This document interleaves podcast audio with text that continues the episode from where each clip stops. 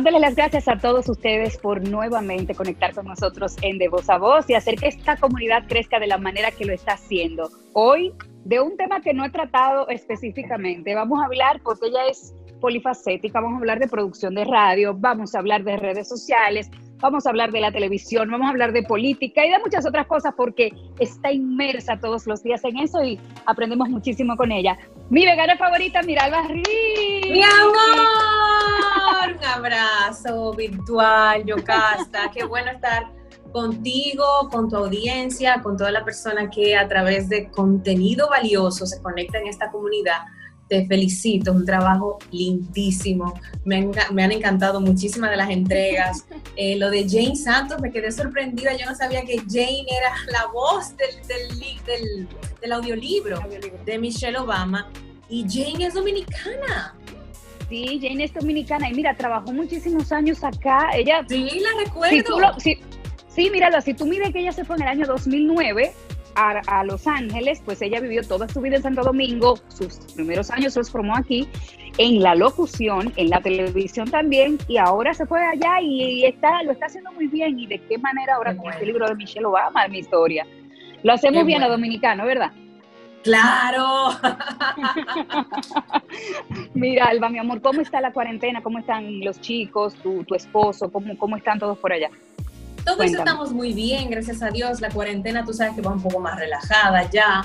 Eh, cuando tenemos que salir tomamos nuestras precauciones, la mascarilla, gel de mano, lavarnos mucho las manos, eh, tratar de salir lo menos posible, tratar de utilizar lo más que se puede todos los servicios online y digitales para tener menos contacto, eh, que si el supermercado, las niñas con el colegio también siguen virtual, el programa de radio también lo estamos haciendo virtual, eh, los tres desde diferentes sitios, eh, haciendo, adaptándonos, adaptándonos, pero muy bien.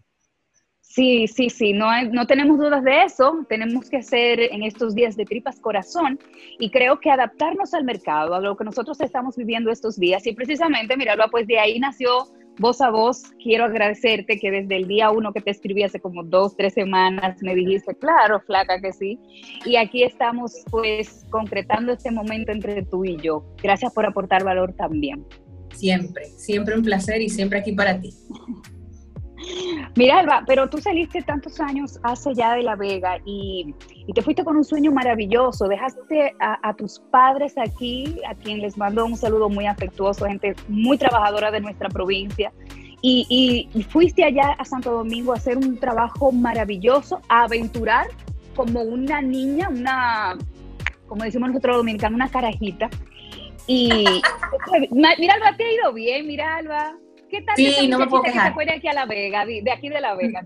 Mira, no me puedo quejar, no me puedo quejar. Y te confieso que cuando salí, salí pensando que probablemente tendría que volver. O sea, yo no pensé que mi salida iba a ser ya, para no regresar a La Vega. Yo salí más que nada con deseos de probar, con deseos de ver. O sea, en mi cabeza estaba más bien la frase, ¿por qué no? Vamos a intentarlo, vamos a probar, si me va bien y me gusta, me quedo, y si no, vuelvo para La Vega. Y me quedé. y te quedaste años de, tantos años después. 22. 22 años. Y pero tú te fuiste con la idea de que tú querías hacer comunicación o u otra cosa, estudiar y, quedarte allá. Yo me fui con una oferta de trabajo para trabajar en Telemicro. Porque yo asistí a un casting mientras vivía en La Vega. A ese casting yo fui eh, prácticamente, no sin permiso, pero yo no dije a lo que yo iba a la capital. Y yo cogí mi guagua, llegué a la capital. y entonces yo vine a hacer un casting que me habían invitado a Telemicro, Canal 5, cuando estaba en la San Martín con 27, que era un cuartucho así el canal. Eh, y yo estaba sentada esperando porque me dijeron, mira, la prueba tuya es como a las 2 o a las 3 de la tarde. Yo estaba sentada en, unas, en unos sillones, en unas sillas que había en un pasillo y habíamos varias chicas, como 3, 4 chicas. Eh, pasó el señor Gómez Díaz, nos saludó a todas y, y nos hizo pasar a cada una para saludar. Yo recuerdo que cuando yo entré, yo, su asistente me dijo, eh, el señor Gómez la va a saludar, quiere conocerla, va a hacer una, o sea, como un saludo, porque no era ni siquiera una entrevista. Van a hacer unos cinco minutos. Y yo estuve casi una hora conversando con él. Lo primero que él me preguntó, cuando yo le dije que era de La Vega, porque él me dijo, ¿y cómo tú te llamas? ¿De dónde tú vienes? Yo me llamo Miralba Ruiz, soy de La Vega. ¡Ah, de La Vega! Me dice, ¿tú conoces a Juana Saltitopa? Digo, claro, Juana Saltitopa fue la mujer que ayudó a nuestros combatientes del 27 de febrero de la independencia a enfriar los cañones y ella iba de aquí a allá con su cargando el agua y por eso le decían Juana salta y topa y él se quedó como impactado porque él dijo, mira, muy poca gente joven sabe eso. Yo le dije, pero de mi provincia yo tengo que saber. Y por ahí empezamos a hablar, hablamos de todo, hablamos de historia, hablamos de economía, hablamos de gente que él conocía en la ciudad. Y al final la entrevista se terminó eh, y yo me fui directo a hacer el casting. Como ya se había pasado el tiempo, porque era 10 minutos y yo estuve casi una hora, el casting lo habían terminado. Y entonces la persona que me estaba atendiendo me dijo, mira, lo único que podemos hacer es que ahora a las 4 va a salir una novela nueva. Si tú quieres, léete algo de la novela, empápate y preséntala. Tú sabes que yo dije que sí. Yo no sabía lo que yo estaba haciendo, yo casta. Yo no lo sabía. O sea, yo no tenía la conciencia de lo que era pararme frente a la cámara de Telemicro Canal 5, que es un bastión de audiencia. Exacto. Subí, recuerdo, a la oficina de Francisco Maldonado, que era el director de programación, y Francisco me entregó unos brochures con la sinopsis, con los personajes, yo me lo leí sin maquillaje, sin arreglo. O sea, yo me paré frente a mi cámara, me dijeron, Q, eres vivo. Como siempre pasa, lo que menos crees es, lo, es en donde mejor te va.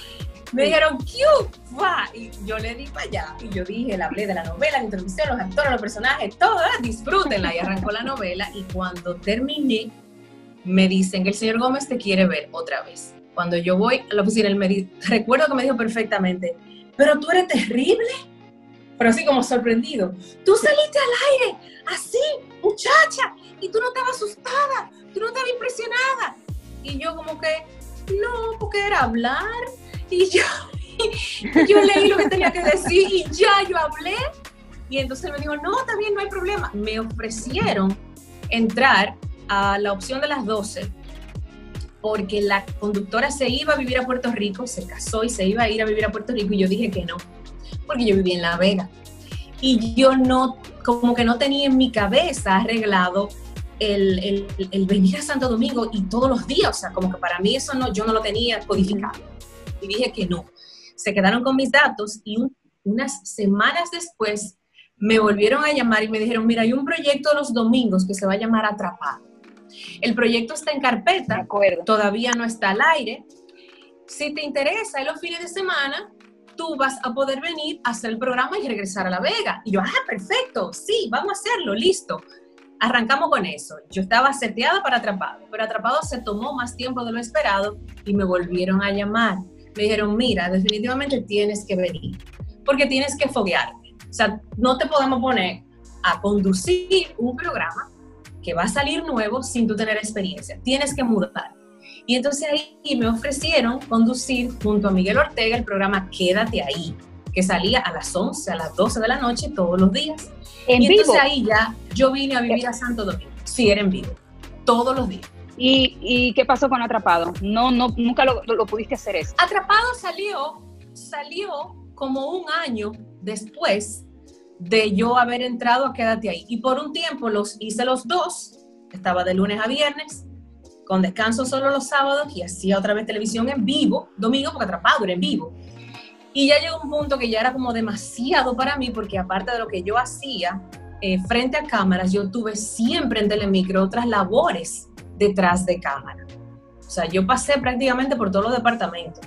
Yo estuve en producción, estuve en edición, fui gerente de ventas un año, estuve en el departamento de proyectos, en el departamento de relaciones públicas. O sea, yo hice de todo, en paralelo a lo que hacía frente a la cámara. Y ya, me quedé.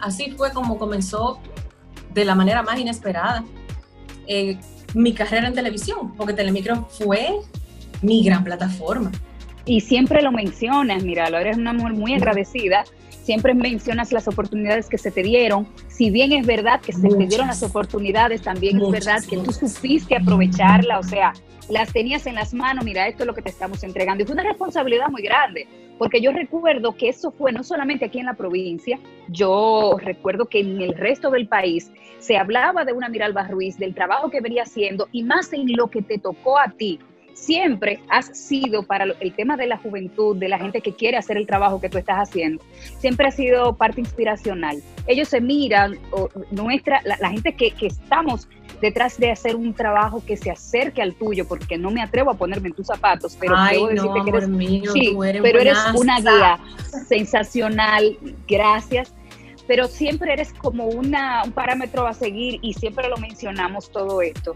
Mira, Alba, se te dio la oportunidad, no fue fácil, perfecto, pero tú te, mezclaste en todo. Te vimos en espacio con Héctor Pérez Reyes, que en paz todo eso fue un recorrido grandioso y una responsabilidad que si te la dan es porque tú simplemente dices, yo estoy aquí, aunque no te la sepas. En el momento que dijiste que sí, no te la sabes, pero tienes que aprendértela porque tengo que aprenderla. Yo dije que sabía hacerlo. Tú eres una atrevida, mi amor. Tú eres muy atrevida. yo siempre lo he dicho, o sea, yo soy, yo soy una freca. Yo soy una freca total, yo casta total. Mira, cuando llegó Espacio, recuerdo que Espacio llegó como al año de yo estar en Telemicro y recuerdo que un día, como día me llama y me dice, mira, México acaba de abrir una oportunidad en Televisa para un grupo de estudiantes eh, dominicanos para que puedan ir, yo quiero pagarle todo, yo quiero que sea como un regalo de Telemicro, que Televisa lo reciba, perfecto. Cuando yo comienzo a indagar, yo le dije que sí, por supuesto. Yo, yo primero decía que sí, yo después averiguaba. Yo le dije que sí. Cuando comienzo a indagar me doy cuenta que es una apertura a toda América completa, que a, Televisa va a ir estudiantes de todas partes de América, porque era abrir las puertas de Televisa para todos los afiliados. Y yo dije, bueno, aquí tenemos que llevar cosas buenas. O sea, no podemos, los dominicanos no podemos llegar. Además, éramos la delegación más grande.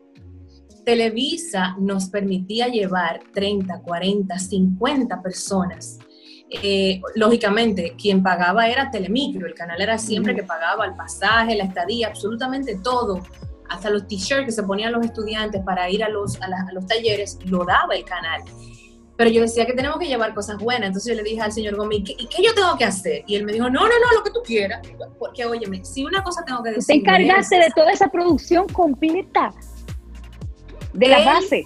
Nunca me marcó una pauta siempre me decía, haz lo que tú entiendas, a lo que tú quieras, lo que yo sé hacía era informarle, mire, voy a hacer tal cosa, mire, voy a hacer aquello, porque obviamente algunas veces yo requería recursos técnicos o recursos económicos.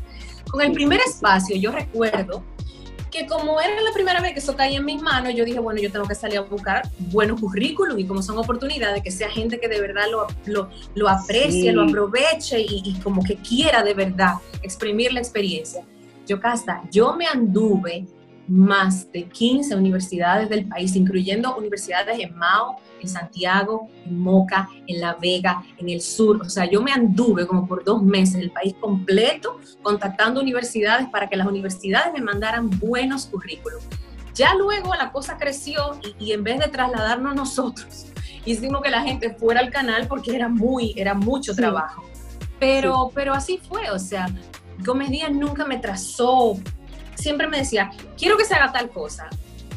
Y era como quien dice, él me daba esa libertad de que yo lo hiciera como yo lo entendía, dentro de los recursos que se podía. Eh, y lo único que me pedía era que quedara bien y que funcione. sí, pero era porque, era porque precisamente ese atrevimiento de, de atrevimiento para hacer las cosas de manera correcta, de esa inquietud. Si tú le quieres poner como sinónimo inquietud, ponle inquietud. Eres una, eres una persona eh, eh, en ese sentido que le gusta como escudriñar, preguntar, saber, déjame ver si yo puedo hacer esto, déjame aportar algo nuevo. Y eso es tan importante. Tú sabes que una, cuando yo te conocí personalmente, te vi, fue precisamente aterrizando a espacio en otro tenor, en un almuerzo que sabes que se nos hace unos días antes de irnos. Sí. exacto. Y yo te vi que tú estabas allá y fuiste a, dar, a darnos unas palabras. Fue tan hermoso, Miralba, porque yo no voy a hablar de la anécdota. Yo te voy solo a preguntar sobre la anécdota y tú la vas a decir. Cuando te encontraste una vez en México, y no lo olvido jamás, pero tú lo vas a decir, con el dueño de Televisa, y tú le hiciste una pregunta sobre le, di, le, le, pediste un consejo sobre el tema del, de la fama o el, espectáculo, y él te habló de dos caminos. ¿Cuál fue la anécdota? Dímela, de los dos caminos. Mira, yo tuve la oportunidad, como yo te dije que en Telemicro yo hacía, lo que yo, lo que la gente veía que yo hacía era el 20% realmente de lo que yo hacía en el canal. Yo era como el utility, donde comedia me dijera que mirarlo, yo me iba, yo no tenía problema, vamos arriba. Eh, en una ocasión me tocó ir a Televisa a hacer algo del canal y mm, tenía que almorzar con el señor José Bastón, que en ese momento era el vicepresidente eh, de contenido. Después de Emilio Azcárraga, hijo, él era el hombre del mando de Televisa. Eh, hoy día está casado con Eva Longoria, tiene un bebé precioso. Y recuerdo que en ese momento eh, estábamos almorzando en Televisa Chapultepec y salió en la pantalla, creo que fue, eh, yo no recuerdo exactamente qué figura fue que salió, y yo le pregunté que cómo una empresa tan grande gestionaba ese tema de los talentos, que cuáles talentos eran para una cosa, cuáles talentos eran para otra. Y él me decía, mira, eso depende mucho de la aptitud de la gente, eh, del talento de la gente y de lo, que la, de lo que la gente quiera con su carrera. Pero ya que tú estás en esta carrera, yo te voy a dar un consejo y yo espero que te sirva. Digo, mira, esta industria es una industria como cualquier otra. Necesita materia prima, tiene una maquinaria que la hace funcionar, tiene un canal de distribución, tiene clientes que lo consumen. Nosotros somos una industria como cualquier otra. Tú tienes la potestad de decidir qué clase de materia prima tú quieres ser. La materia prima es esa cosa que tú la entras en la maquinaria, se quema, se quema, se quema, se consume, es necesaria porque es lo que mantiene la maquinaria todo el tiempo andando, andando, andando, andando y dándole novedad a los productos pero mi consejo es que trates de ser parte de la maquinaria. Porque la materia prima, como se consume, así se acaba. Si tú te conviertes en una parte, en una parte de esa maquinaria, tú vas a ser necesaria y vas a estar en ella hasta el momento que tú quieras. Y yo me quedé como, wow, y él me dijo, te voy a poner un ejemplo. Ninel Conde es materia que se quema. Porque como Ninel Va a haber luego después 10 más.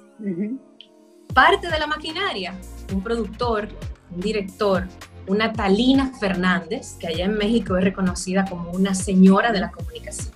Y yo me quedé como que, wow, es cierto, es verdad. Yo no quiero ser materia prima que la maquinaria quema, usa y desecha. Yo quiero ser parte de esa maquinaria sé que me va a tomar más tiempo, sé que me va a tomar más trabajo, sé que voy a tener que emplearme más a fondo, pero esa es mi meta. Y hasta el día de hoy yo creo que ese es uno de, las, de los mejores consejos que me han dado en mi vida. Mira, eh, mira, Alba, cayendo a esto, a ese consejo, vamos así como con un hilo conductor, me encanta la fluidez con la que vamos hablando. Además que tenemos mucho de dónde sacar recursos. Mira, Alba, mira, Cuando tú, sí, tenemos demasiadas cosas de que hablar, es como que nos debíamos esta conversación tú y yo. Y me siento muy, no, me siento muy halagada de tenerla contigo porque aparte de ser aprendizaje, yo creo que es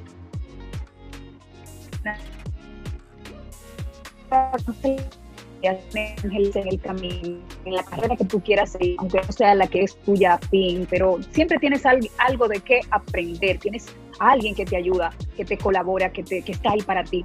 Y hay cosas en donde te rechazan de repente, porque no porque tal vez el productor tenía algo contra ti, sino que simplemente tú no, no cumplías con el parámetro en el momento de lo que él estaba buscando para ese proyecto. Simplemente tenemos que acomodarnos para todo en, en nuestra vida. Y tú has tenido la oportunidad de ver tantos proyectos pasar frente a ti, bien sea tuyos propios o ser de o, que sean de otros, de otras personas, de otros compañeros, de otra de otra gente. La televisión en este momento sabemos que está sufriendo muchísimos cambios. Nosotros estamos inmersos en el tema de las redes sociales y no se acomoda a este concepto, simplemente murió y, llegamos a, a lo que teníamos antes combinado con lo que tenemos ahora. ¿Tú crees que esa comunicación precisamente que tú tenías antes, cuando tú comenzaste, es la televisión que, o es el, ¿O es más fácil hacer esa televisión de antes, hacer la televisión de ahora? Es más fácil hacer televisión ahora. Mira, tú y yo con un teléfono y una buena conexión de internet estamos generando contenido que pudiera ir perfectamente a un canal de televisión. Empezando por ahí, solamente por los insumos tecnológicos que tenemos a nuestra disposición ahora. Cuando yo iba a México, el camarógrafo que me acompañaba, el chino Brea, lo amo, lo quiero, chino, donde quiera que estés, I love you. La cámara que el chino cargaba pesaba 30 libras. Ay, una cámara gigante, sí. o sea, y lo grabábamos en casetes ya tú tienes tarjeta, chip, o sea, hay una cantidad de cosas. Tú no tienes que esperar el cassette, ponerlo eh, a descargar, ya simplemente tú conectando. O sea, es que hay una cantidad de facilidades técnicas ahora que no teníamos hace 20 años en la televisión y eso hace que podamos generar contenido más fácil. Lo que tenemos que tener en cuenta es la calidad de ese contenido. Porque si bien es fácil hacerlo, todavía sigue siendo importante definir qué tipo de contenido tú quieres llevar. Ojo, yo no tengo, yo no creo en la censura, yo casta. Yo entiendo que todos los contenidos tienen un público, todos los contenidos tienen un horario y dentro de esos parámetros de consumo y de horario, tú puedes verlo todo. Todo, o sea, cuando te digo todo es incluso material eh, solo para adultos, porque eso tiene un consumo y un horario o una manera de consumirlo. Ahora, cuando estamos hablando de contenido por canales abiertos que va a todo el mundo, a toda la familia, hay que tener cuidado por un tema de no ser ofensivo a quienes no estén preparados con su edad a consumir lo que tú estás exponiendo. Te lo pongo en otro ejemplo fácil y sencillo que me encanta poner ejemplo para que la gente lo, lo comprenda. Sí, sí, sí, sí, claro. Tú no pones a un bebé de seis meses a montar bicicleta. Imposible. Hay contenido que no es para niños de seis años ni de diez. Entonces, eso hay que respetar. Y nosotros como padres también tenemos que hacer el trabajo de saber qué darle a nuestros hijos y qué no, qué permitirles consumir y qué no por un tema de salud mental, de salud emocional. Pero yo como generadora de contenido sé que tengo que tener un respeto por las edades y por la formación de la audiencia. Eso para mí es primordial. Pero no creo en la censura. Puede haber todo lo contenido. No, puede haber todo. Lo, que tú tienes que, lo que tú tienes que definir tu marca. Definir quién eres tú, definir cuál es, definir a dónde vas, cuál es, cuál es tu mercado y no ser tan, o sea, no ser tan abierto muchas veces, o sea, si tú me dices, mira, yo Cata, yo no, no tengo censura. Y menos ahora, mira, Alba, que tú, tú, haces un trabajo, yo estoy haciendo un trabajo que no tiene censura, ¿eh? porque el trabajo que yo estoy haciendo es abierto y es para todo público, de, niños que están pequeños aprendiendo a hablar y que quieren aprender a comunicarse, hasta señores mayores que están en, perfecto estado de salud y que escuchan y que quieren aprender de lo que yo estoy haciendo. O sea, mi mercado da, mi mercado da para todos, tu mercado da para todo el mundo. Es muy abierto, correcto. Es muy abierto. Yo le decía esta mañana a un compañero, Ariel, yo le decía, él me decía, Ay, mira, Yoka, felicidades por de voz a voz. Y yo le decía, mira, muchísimas gracias. Eh, ojalá que tú puedas hacer un momento, tienes talento y puedas hacer un momento tu contenido. Dice, sí, yo lo voy a hacer. Digo, yo recuerda que no es hacerlo por hacerlo ahora el, lo digital es muy en Yo no quiero hacer las cosas por hacerlo, tienes que tener mucho cuidado con eso, mira, Alba. Entonces, hacerlo por hacerlo, no. Hacerlo bien, sí, porque tiene que ser algo que se quede, que se perpetúe en el tiempo. Tú no puedes hacer algo como la materia prima, ¿entiendes? que se te vaya de repente, o sea, no puede ser. Claro. puede ser. Así es.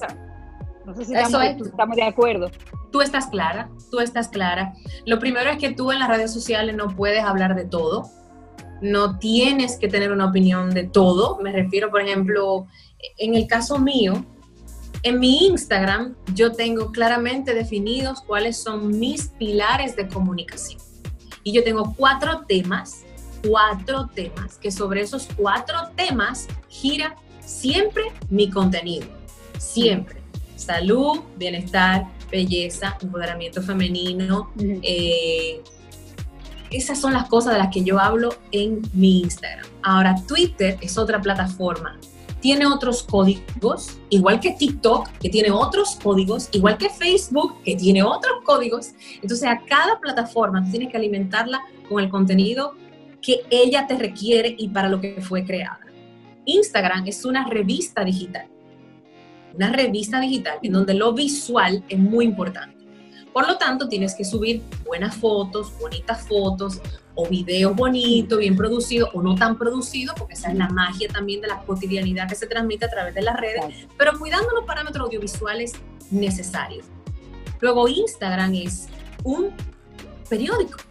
Es todo letra, letra, escrito, escrito, con lo cual tú tienes que darle más peso y sentido a lo que escribes que a las imágenes, que no son tan importantes. Porque el público que va a Twitter busca una cosa y el que va a Instagram va a otra. Y el que va a TikTok va a otra. Y el que va a Facebook también. Entonces tú como generador de contenido tienes que tener eso claro y trabajar cada plataforma para lo que es. Lo que tú me estás diciendo es muy importante porque, wow, cuánto, mira, esa es otra cosa de la que yo estoy aprendiendo hoy. Ahorita te hablé del, tema de, vender eh, nuestro contenido en redes sociales, que eso es importante. Si lo sabes hacer y si sabes segmentar el mercado, segmentar tus redes sociales, que es lo que, de lo que tú estás hablando ahora, segmenta, segmenta, entiende el concepto de para qué sirve cada red social. Eso es otra cosa que me la estoy aprendiendo ahora. Mira, Alba. Pero yo quiero enfocarme mucho al tema de Twitter. Tú eres una persona eh, muy abierta en Twitter, eres frontal, te, te, te Pero muy informar a la gente. Muy respetuosa. No, no, no, lo eres, sí lo eres. Y déjame decirte algo. Eh, vas muy con el, vas muy con el sentido de la gente. Tú le informas a la gente, eres una persona que tienes un sentido común para para ver un contenido, analizarlo y colocarlo, hacer preguntas. Eres, por eso te dije, eres frontal. Tú haces preguntas, cosas ah, que de repente tal vez no vayan en el momento. Tú dices, no, es que no es algo particular, es algo que tiene que ver con el común. Entonces, por supuesto. ¿Qué tal el Twitter? Yo creo como que ahí eh, vemos una miralba totalmente diferente. Oye, que está súper enfocada, totalmente diferente a la de Instagram. Porque de verdad, seguirte a ti en Twitter es una cosa, mira, para decir, bueno, déjame ver que Miralba, aquí va a haber un problema, espérate.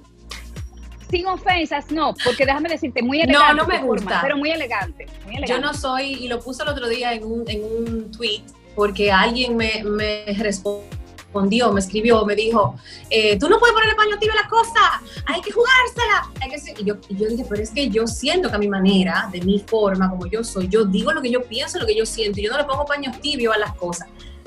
Ahora, si paños tibios tú le llamas a decir las cosas con altura, con respeto, pues bueno, entonces sí, lo que yo no soy es altisonante.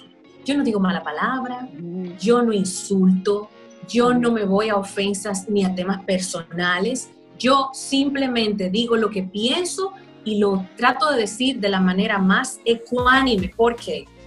Porque yo no estoy hablando ni desde el fanatismo de un seguidor, ni desde el odio de un detractor. Yo trato de huirle a esos dos extremos, porque el que todo lo critica tiene un problema. Pero el que todo lo aplaude también tiene un problema. Y yo trato de hacer ese ejercicio de justicia en todas las direcciones, porque yo entiendo que radicalizar las cosas no nos ha llevado nunca a ningún lugar bueno. Nunca. Yo, yo creo en ver a la gente, a los políticos, a los empresarios, a todo el mundo desde su dimensión humana, con luces y con sombras. ¿Te ha traído problemas eso personalmente con algún eh, político? No tiene que mencionar nombre para nada, pero siempre hay cosas frontales por abajo que te llegan informaciones de, oye, mira, Alba, pero de verdad que es muy frontal lo que tú estás diciendo. Fulano se molestó o fulano no le gustó. Mira, ha habido comentarios, pero nunca, nunca he sentido que como que he llegado al punto en que una persona me me tenga como que desmentir. A ver, me explico. Como yo trato de ser tan cuidadosa en lo que digo y, confirmar las informaciones y cuando digo algo es porque ya tengo varias cosas, o sea, como que ya me ha llegado a diferentes sitios la información. Lo que sí, por ejemplo, hubo un amigo que me dijo una vez, ya yo no te resisto, ya yo no te resisto, porque solo yo lo que te oigo es pelea, pelea, pelea, pelea, pelea. Pero realmente, óyeme, eso fue, ese comentario me lo hizo cuando el tema de Marcha Verde, eh, para mí, Yocasta, el tema de la corrupción y de la impunidad es un tema indignante, es un tema frustrante, y, no es un tema al que yo quiero expresamente señalar a un partido, yo quiero que la gente comprenda que es un sistema, que si no le ponemos atención a ese sistema, va a salir un partido, como ha sucedido, que sale uno y entra el otro y hace lo mismo, y viene el otro y hace lo mismo, y cometemos el error como país de pensar, ah, es que esos son los PRDistas. No, es que el PLD llegó y hizo lo mismo. Ah, es que esos son los PLDistas. No, es que el que venga después tiene todas las posibilidades, todas las probabilidades de hacer lo mismo. ¿Por qué? Porque nada de fondo ha cambiado. Y yo quiero que como ciudadanos entendamos que es un sistema y que lo que tenemos que hacer es trabajar para modificar ese sistema. Porque no importa las siglas que lleguen, si nosotros no asumimos que que las cosas tienen que empezar desde la ciudadanía responsable y consciente.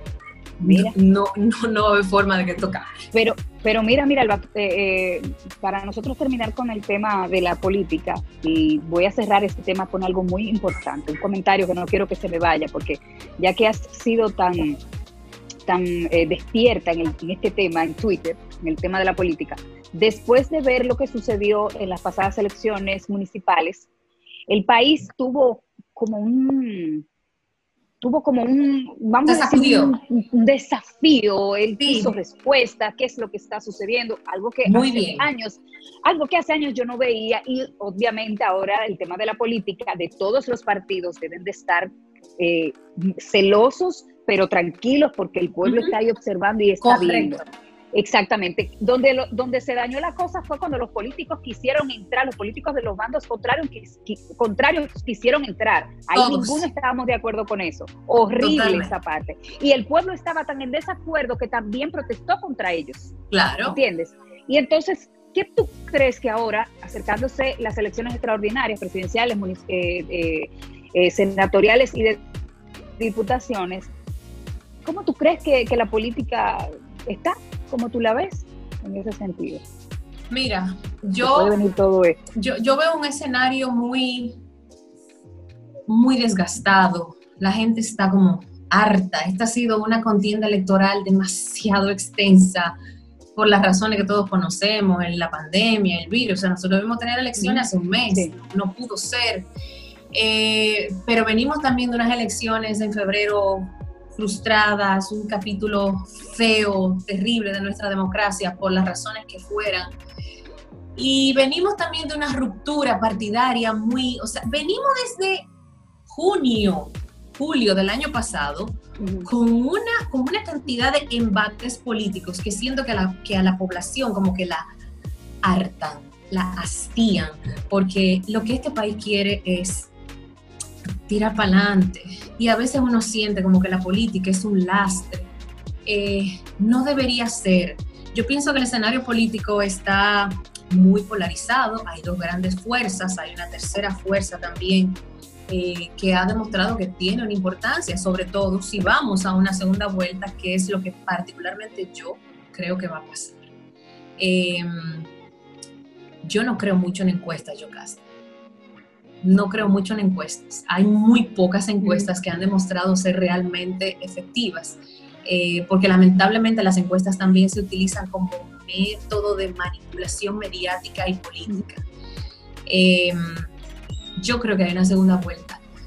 Ojalá que no la hubiera, porque es un gasto impresionante y es volver a extendernos en todo este clima agotador. a los únicos que le afecta es al pueblo a los que más le afecta es al porque, Claro, porque eso sale de nuestros bolsillos. Todos esos gastos, todos esos gastos salen de nuestros impuestos, de nuestros bolsillos. Eh, y yo creo que ahora mismo estamos, no estamos en las mejores condiciones económicas y a medida que transcurra el tema de la pandemia, espero que no sea así, pero pienso que vamos a tener todavía más complicaciones en el área económica. Mira, mira, Alba, si a mí me dicen que tú eh, mañana aspirarías a un cargo político, me vas a decir después, mira, Yocasta, eso no, no, no, no, Yocasta. Ahora, por ahora eso no va a pasar. Y eso está bien. Y si pasa bien, también. Pero mira, Alba, yo te vería a ti en un cargo político. Hay otros eh, eh, eh, compañeros que nunca los había escuchado hablando del tema de política, pero decidieron dar el paso. Me, sorprende, me sorprende un poco. En el caso tuyo, sería algo que tú dices, es que Miralba siempre está en la defensa, Miralba siempre está cuestionando, Miralba siempre está hablando de, de, nos está informando, o sea, como que, como que cae chévere ahí. ¿Qué pasa cuando ahora estamos viendo una generación? No, mana, espérate, que ahora que se va a poner buena la pregunta. Miralba, es que yo estoy viendo una generación que no sé si es que lo está haciendo, perdón, señor, perdón, señor, pero es que yo no sé si es que es, es cómo es la cosa, es que te ofrecen eh, para que tú ayudes a ganar votos por imagen o cómo es la cosa, es que no entiendo. Eh, o tú eres político porque eres de corazón, ¿cómo es la cosa? Mira, eso que estamos viendo es una cosa que ha sucedido siempre. Lo que pasa es que es cíclico. Eh, recuerda que el sol me está dando ahora, estoy buscando donde no me vea quemada de la eh, en su momento lo hizo un Corporán de los Santos, en su momento lo hizo un Roberto Salcedo, en su momento lo hizo, aunque lo volvió a hacer ahora un Johnny Ventura, este la política y las figuras públicas siempre han, han tenido mucha estrechez eh, porque los políticos buscan mucho ese goodwill, ese, esa aceptación que tenemos las figuras públicas como para montarse en esas cosas y sumar votos. Yo no estoy de acuerdo que eso sea así, ¿eh? o sea, yo no creo que esa ecuación es tan fácil. Yo no creo que una persona, porque te sigue en las redes, necesariamente va a ir a votar por lo que tú digas. De hecho, en mi caso, en mi caso, lo que yo promuevo como comunicadora es que usted tenga su propio criterio ni siquiera que se lleve de lo que yo le digo. No, no, no, no, no. Vaya, investigue y contraste lo que yo le estoy diciendo con eso que usted encontró, pero tenga un criterio. Tenga lo suyo y fórmeselo. Y, y, pero, pero fórmeselo porque usted investigó, no porque fulano le dijo y Mengano le dijo, porque así no funciona, así vamos a ser manipulables toda la vida. Yo entiendo que eso no va a dejar de pasar. Pienso que hay casos que es que la figura se acerca y, tiene interés en hacer política. Creo que hay otros ex que la política se acerca a la figura y le dice, mira, pero ven, vamos no sé qué, porque es muy fácil promover una cosa que ya tiene promoción. Tú sabes, es mucho más fácil. Pero en mi caso particular, yo no tengo interés en hacer política. Y no tengo interés ahora. Y digo ahora, no ni siquiera para resguardarme, sino porque hace 22 años, si tú me hubieras parado en una calle de La Vega y me hubieras dicho, mira Alba, tú vas a hacer televisión, tú te vas a ir a la capital, vas a trabajar en el canal más grande del país, después vas a producir tu propio proyecto, vas a hacer 10 programas de temporada, yo me hubiera reído en tu cara. Y tú hubieras dicho que eso era una cosa imposible porque yo no tenía ninguna posibilidad de entrar a ese mundo. Y pasó. Por eso te digo que no es mi interés. No es mi interés porque yo siento... Aquí tenemos un concepto errado de la política. La política no es solo para los políticos. La política no es solo para los partidos. La política es para el ciudadano, para cualquier tipo de ciudadano, con cédula, sin cédula, con acta de nacimiento, sin acta de nacimiento, que todavía es un problema, tenemos que seguir sacando el acta de nacimiento a nuestros niños, es para todo aquel que viva bajo este sol y en esta tierra. Todos somos responsables de lo que pase en este país, bueno y malo. Y si desde tu plataforma, Yocasta, que es hacer comunicación, hacer voz en off, tú logras con tu talento traspasar fronteras y hacer que Univisión te contrate, eso es un logro para este país. Y eso, de alguna manera, es hacer política, porque tú como ciudadana estás poniendo tu país en un mejor lugar. Si cada quien desde su trabajo lo hiciera tan bien, que pusiera su país en un mejor lugar, óyeme, fuera otra cosa este país. No podemos descargarle la política a los políticos. Tú como comunicadora tienes que hacer tu parte, creando conciencia, educando, formando los profesores, los maestros en las escuelas, en las universidades, los ingenieros, los médicos con su vocación. de tenemos que involucrarnos, involucrarnos. Todos tenemos que hacerlo, todos. Entonces yo pienso que desde donde yo estoy, yo hago política. Yo hago política. Yo lo que no hago es salir a buscar votos, pero yo hago política. Y yo quiero un país mejor. En base a un criterio propio, en base a una idea que beneficie a la colectividad. Al final de cuentas, beneficia, al final de cuentas beneficia a la colectividad. Mira, hemos hablado de los inicios de Miralba en la comunicación, hemos hablado del tema de las redes sociales, del manejo de contenido, de que tú te hagas una marca propia y de que te enfoques muy bien en qué tú quieres dejarle al público. Y hablamos ahora de política. La radio, que ha sido uno de mis, de ha sido una de las piezas claves de mi carrera, tú lo sabes. Es enriquecedora, Miralba, porque trabajar radio no solamente en vivo, que tú haces radio en vivo, ahora lo, lo estás haciendo por Zoom con tus compañeros, a mí me ha tocado hacer voz comercial, tiene tantas cosas. Yo creé este contenido de, voz a voz, Miralba, porque la gente entendía que la radio era dos cosas, la gran mayoría. Era voz comercial, la voz que tú oyes en un comercial, o era Miralba con Cavada, con Pinky, con el productor haciendo radio en una cabina. Esa era la radio, pero no. Esto, en la radio, en términos de locución, o sea, Miralba es locutora, ella trabaja en una radio en vivo y a mí me entrenan para hacer la voz de la emisora. Ahí estuve como por tres años. Luego lo dejé. Cuando Mara nació, lo retomé por un tiempo al mediodía en un proyecto de radio listín que se llamaba Desde el Mediodía con Juan Manuel Tejeda, Lechuga, Lorena Pierre y Mario Peguero. Eh, luego todo el mundo se dispersa, Lorena va para allá, Mario se va a vivir fuera, Lechuga, yo, todo el mundo. Y cuando Ainhoa nace, eh, a los cinco o seis meses de nacer Ainhoa, Cavada me dice, quiero hablar una cosa contigo. Y yo le digo, ah, perfecto, dime qué tú necesitas. Me dice, yo tengo un proyecto de, televisión, de radio, él lo hacía con Milagro Germán, la primera etapa fue con Milagros, y él me dice, el proyecto está parado, no tengo tiempo, no tengo, o sea, pero no quiero desaprovechar la oportunidad de hacer radio. Roberto, como periodista, empezó haciendo radio en Cuba y él tiene un, un, amor muy especial por la radio. Él decía, no quiero dejar pasar el horario, no quiero perder la oportunidad. Yo quiero que tú seas mi compañera de cabina junto con Pinky. Y él me dijo, pero yo quiero la Miralba de Twitter. Esa es la Miralba que yo quiero en ese programa, porque yo le dije, pero Cavada, como yo voy a hacer un programa al lado tuyo, lo que tú haces noticia. Eh, o sea, él me dijo, no, no, no, no, olvídate de eso, esa es la Miralba que yo quiero, la Miralba de Twitter. Y bueno, empezamos ya. Que, es, que era una Miralba, perdón, era, que era una Miralba nueva a la que habíamos escuchado en los otros programas de radio, ¿verdad?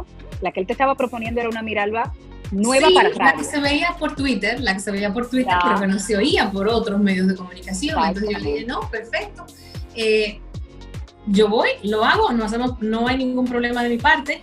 Y bueno, en ese momento eh, nos asociamos, Roberto y yo, y el programa tenemos ya en esta nueva etapa seis años prácticamente.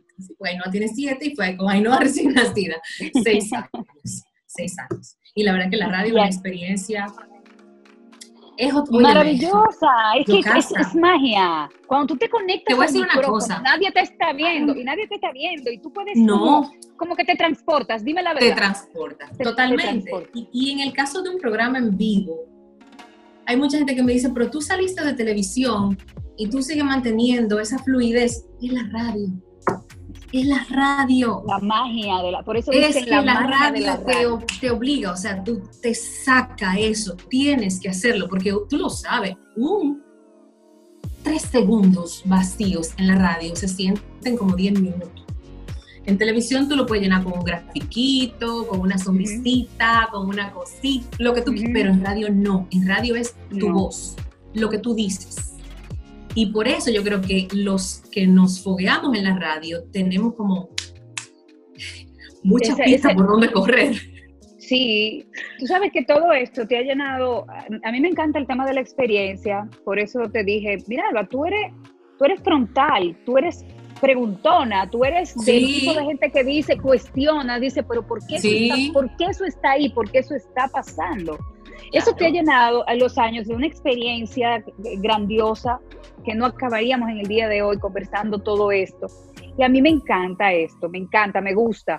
Si yo volviese a la experiencia de la primera vez en radio, cuando lo hice aquí en Villarrosa con la Mech, que fue mi primera experiencia con nuestro querido la Mech, Sí, volvería, volvería al barrio, a Villarrosa nuevamente, a la cabina pequeñita que él tenía y tuviese la conexión y la magia que tuve esa primera vez, porque la radio verdaderamente te la da. Y después de ahí, pues lo demás vino con muchísimas experiencias más que vinieron a sumarse.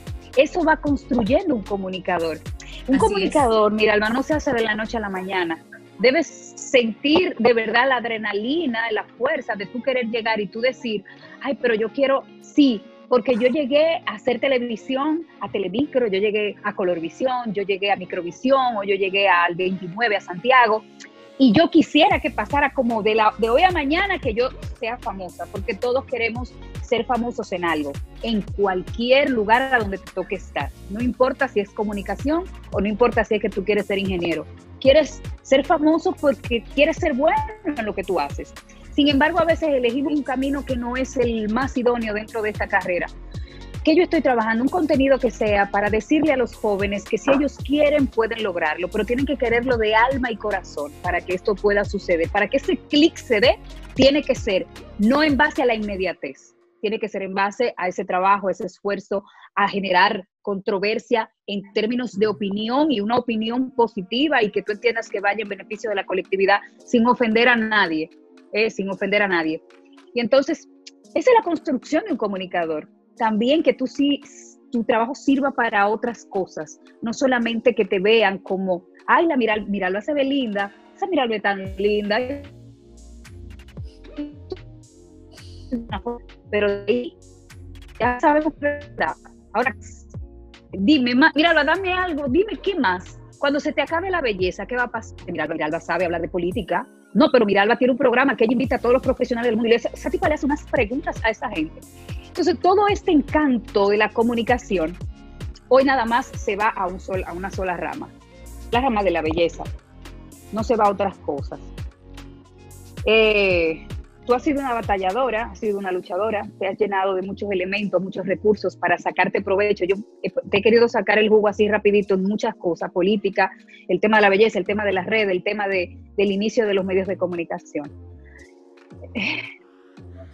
Hay gente que necesita reiterativamente escuchar eso, Miralba, y yo creo como que tú tienes este momento para decirle a ellos que se construyan, que sean maestros de ceremonias, que hagan locución, que hagan política, que pregunten, que hagan de todas las cosas que tú has hecho porque te dio resultado.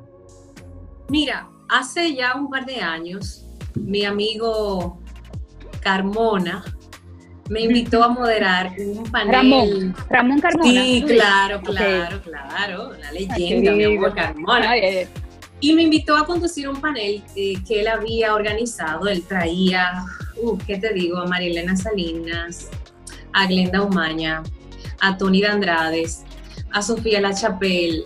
O sea, traía una cantidad de talentos de, de, Univisión y él abrió este seminario para jóvenes comunicadores y periodistas. Se llenó, gracias a Dios. Y yo recuerdo, Tony de Andrades, cuando, dio su, cuando hizo su participación, dijo algo que, óyeme, después de tantos años en los medios, yo no había caído en cuenta de eso.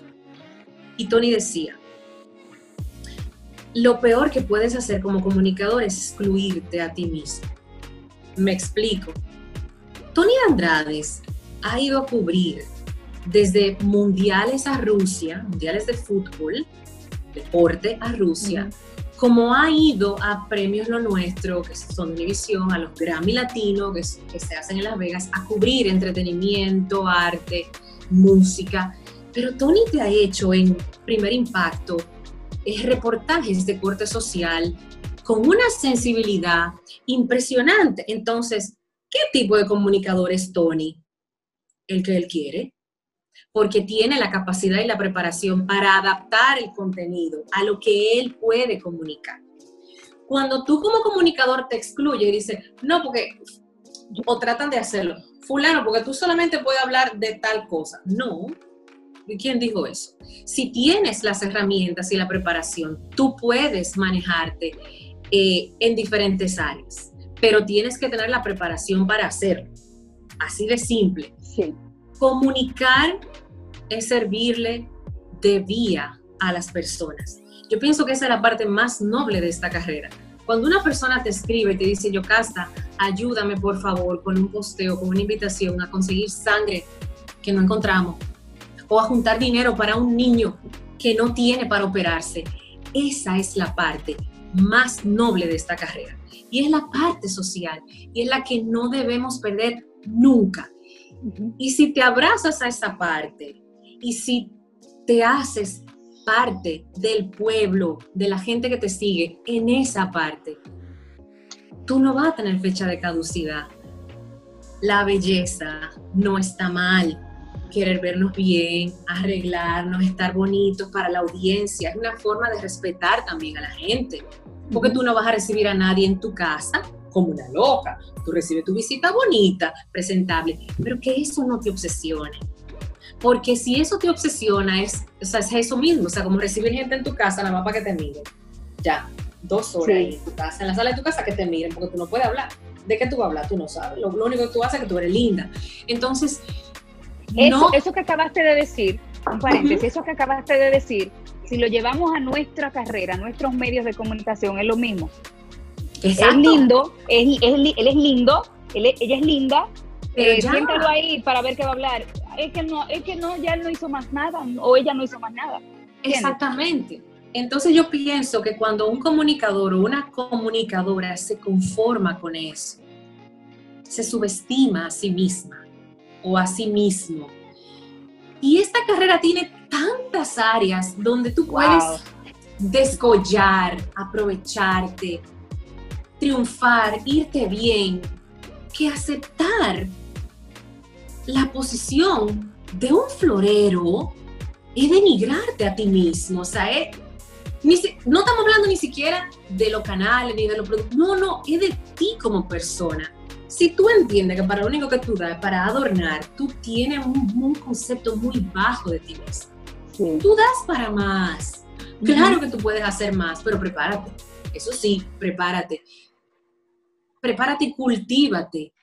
Porque óyeme, o sea, que para belleza un ramo de flores, no sé, o sea, yo, yo nunca permití que me encasillaran y de hecho hay mucha gente que todavía dice que en, mi carrera hubo una época que yo no le daba eh, mucha importancia al tema del vestuario, y es verdad, no se la daba, no se la daba. Yo no quería ser reconocida por, la, por ser la mejor vestida, ni por ser la que tenía el último corte de pelo, ni, no, no me interesaba, no me interesaba sencillamente porque eso era demasiado fácil. Yo quería otra cosa, yo quería un reconocimiento por mi desenvolvimiento, por mi capacidad, para que eso después no me lo pueda discutir nadie. Y entonces después que ya eso está establecido, yo me pongo la ropa que yo quiera, yo me visto como yo quiera, yo me pongo una mini, me pongo un escote, me pongo un bikini y tú no me puedes rebatir mi capacidad. No, para nada. Jamás. Es que yo te voy a decir algo. La capacidad es eterna. El conocimiento es eterno. Lo que tú estás viendo ahora mismo en tu pantalla del televisor, yo te estoy viendo a ti en pantalla grande aquí, mirarlo, tú me estás viendo a mí en tu casa en pantalla grande. Lo que tú estás viendo aquí es efímero totalmente. Eh, eso es, en unos años eh, realmente no, el maquillaje no va a poder si tú no te adaptas a esto, si tú no te mentalizas en eso, estás trabajando en medios de comunicación y ojo, y no evolucionas, hay que mejorar aspectos de nuestras vidas. Claro que sí, estoy de acuerdísimo contigo. Yo no sé si es que llegamos de lo, la gente que llegamos de los pueblos, tenemos eso, porque yo te voy a decir algo, tú dijiste, yo era utility en Telemicro, pero yo no sé si es porque yo era de todo también cuando trabajaba directamente en Microvisión, trabajando en las emisoras, trabajando en el carnaval, o sea, haciendo un sinnúmero de, cosas. Y yo creo como que eso es, ese es el alma de la gente que va de los pueblos a las grandes ciudades. Nosotros vamos con un hambre tan grande de aprender. Sí, de hacerlo bien. Hacemos tantas cosas, exactamente, de hacerlo bien. ¿Ves? Qué hambre, ¿eh? qué, qué bonito. A mí me, luce que, oye, me te digo algo así ya en nuestra parte final. Yo quiero que eso se le quede a la gente. A mí me luce que ese esfuerzo de cargar con cosas que de repente no te las asignaron a ti, que y no le hacen daño a nadie, porque si tú dices, mira, yo quiero ayudar en esto, déjame, déjame ver cómo se hace eso, yo quiero aprender eso. Eh, ese atrevimiento muchas veces que viene de, de la gente de los pueblos, eso es bonito, háganlo, por favor. Y si no le abren esta puerta, si esa no se la abren, abran una ventana que en un momento determinado, mira, hasta por decir, ay, pero mira, Alba, tú me tienes con la cabeza de este tamaño, ya, voy a tener que decirle que sí a ella. A ver lo que esa muchachita va a ser, Dios mío, tan insistente. Tan insistente Así mismo es. Así mismo es. Eh, yo, Casta, yo el trabajo nunca le dije que no. Nunca le dije que no. Y así, así el trabajo fuera, irse a México, eh, o irse a Miami a hacer entrevistas. Asimismo me tocó irme a sitios muy inhóspitos a chequear cómo se iban instalando los transmisores del canal, el montaje de Digital 15. Yo llegué a ir a pueblos donde no, no había restaurante, tú llegabas a un sitio y tú decías, guárdeme arroz con habichuela. Eh, o sea, a lo que yo en mi casa no tenía, a mal dormir y a mal comer por trabajo, y yo lo hacía feliz. Y después que yo llegaba, si a mí me decían, mire, ese material hay que editarlo hoy, porque como día lo quiere ver al aire a las 8 de la noche, si yo tenía que quedarme amanecer con el editor, yo lo hacía, yo casta. Y lo hacía feliz, porque yo quería aprender. Mira, ahí está el editor, déjame ver qué es lo que él hace, qué es lo que él hace. Porque después, mira, wow, man. después que me convertí en productora, me di cuenta que todo eso me formó para yo saber lo que yo quiero. Y yo me siento como un editor, como un productor, como un luminotécnico. Tal vez yo no sé mover la luz como lo hace él, pero yo sé decirle que eso no está bien iluminado. A eso le falta un panel de atrás. O sea, porque me involucré tanto por ese deseo de aprender que yo quería, que yo tenía, que había mucha gente que me decía, ay, pero tú sí coges lucha, porque te pagan lo mismo. Como quiera me pagaban lo mismo. Exacto. Tú Dice, no importa, que yo quiero saber, que yo voy a hacer en mi casa, hacer nada, déjame quedarme aquí a aprender. la, vida te a donde quiera que estuvieses. Tú dabas el 180%, te ponías a hacer cosas, como te dije, tareas que ni siquiera te habían asignado. Todo eso te llevó a hacer producciones que todos recordamos como cuestión de peso. Eh, trabajaste con los mejores productores de República Dominicana y hoy estás en una zona donde gracias a ese, eh, a ese, trayecto, a ese trayecto que tú viniste labrando todos estos años, en una zona donde todo comunicador quisiera llegar yo estoy en la mira de eso, Miralba, te digo. ¿Tú sabes por qué? No sabes cómo yo cuido esta carrera. Miralba, no, espérate. Miralba, tú sabes lo que yo cuido esta carrera. Mira, donde yo he llegado, no es ni la mitad de donde yo quiero llegar. Muy bien. Pero nadie, a mí que nadie me diga que lo que a mí me puede faltar, y después que llegue te voy a decir, me falta más, mira, pues no me puedo sentar. Es que nunca para. No, nunca paras, nunca paras. Entonces, mira, Alba, eh, estás haciendo ahora, no estás haciendo televisión, pero yo te voy a decir una cosa, yo tampoco estoy haciendo televisión y encontré este recurso que nos enriquece, nos gusta, la gente sí aprecia la calidad. Donde quiera que, la pongas. Donde quiera que la pongas. Y tú tienes contenido para nosotros conocer y enriquecernos. Están ahí. Búsquenlo en Twitter. búsquenlo en Instagram y ahora, y el otro día te vi haciendo algo con que Roberto lo subió, entrevistando a un conocedor de redes sociales, donde él estaba diciendo cuáles eran las estrategias o cuáles eran los fallos. Me encantó, y de hecho se lo mandé también a Roberto. Sí, de eh, los, de los, candidatos. De los políticos, de los candidatos. Oye, mortal. Oye, mira, Alba, mortal. Eso es crear contenido. ¿Quién te dijo a ti que tú tienes que hacer? Ese es un contenido que no es vacío. Eso al contrario, eso es enriquecedor. Y mucha gente me imagino que aprendió de eso. Y yo te quiero felicitar, Miralba. Ay, gracias. Desde el fondo de mi corazón por todo esto. Yo estoy muy contenta de esta conversación contigo. Tú sabes que estoy aquí para ti. Me encanta el trabajo que haces. me encanta ver con la dignidad, con, el cariño, con el compromiso que hace la comunicación. Yo creo que todos los que hacemos comunicación le tenemos un cariño a esta carrera tan grande que cuando vemos que de alguna manera la amenazan o quieren denigrarla, saltamos para arriba de una vez, porque no, no, señor, la comunicación es una carrera muy noble, muy noble en muchísimos sentidos y que todos los que estamos en ella, de alguna manera tenemos el compromiso de honrarla, porque es un gran servicio a la comunidad. Me encanta todo esto.